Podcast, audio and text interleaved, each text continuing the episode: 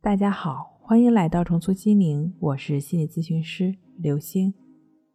本节目由重塑心灵心理训练中心出品，喜马拉雅独家播出。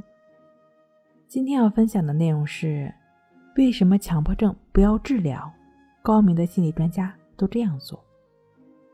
强迫症是客观不存在的主观痛苦感。即便是看不到、摸不着，但是强迫症、恐惧症、焦虑症患者的痛苦是确实存在的。这种难以抵挡的苦难，绝不亚于身体上的病痛。强迫症朋友是对某些表现出来的问题，根据自己的主观判断，发现它会对常规生活状态造成影响，于是生本能促使他生的欲望，并寻找一切可能逃离线下问题的方法。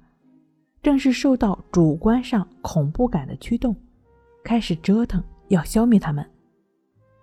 你的心智已然被痛苦所蒙蔽了。强迫症患者是自己给自己画大饼，把自己置身于理想化的状态中。强迫意念是来自患者主观上的判断，比如项目进展的顺利，老板夸你干得不错，这个时候千万别异想天开。别人夸奖的话，你偷着乐一把就好了，十有八九是哄你的。谁曾想你当真了，还妄想着升职加薪，天天以一副舍我其谁的姿态自我麻痹，这就是你的理想化。最后呢，张三李四工资加倍，你还是钱包瘪瘪的。要保持事实为真的态度，只有把事实当真，复盘工作，查缺补漏。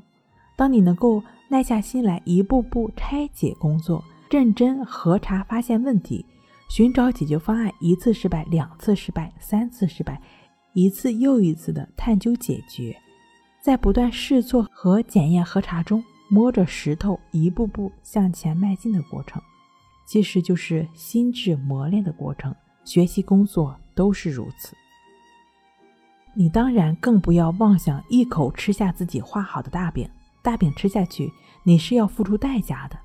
强迫症的消化不良是对万分之九十九的置若罔然，而对仅有的万分之一不离不弃。你需要对消化不良保持着有就让它有的态度，意念呢反而会一点一点淡化。不然的话，就继续给自己画大饼，继续给自己嘴里硬塞下去。你说你能不难受吗？强迫症的治疗其实根本不是治疗，是停止给自己画大饼，走出理想化的状态。强迫症的摆脱就像学习、工作、生活一样，就是心智的成长过程。只不过某个时间段太痛苦了，得需要一个支持、一个人、一种方法陪伴你一起走过。有时治愈，常常帮助，总是安慰。无论是做什么。都是需要一点点磨砺，心智自然会得以增长，心越来越游刃有余。你需要时常在心里默默的告诉自己：入戏要深，出戏要快。睡不好学关系，关系五分钟等于熟睡一小时。好了，今天给您分享到这儿，那我们下期再见。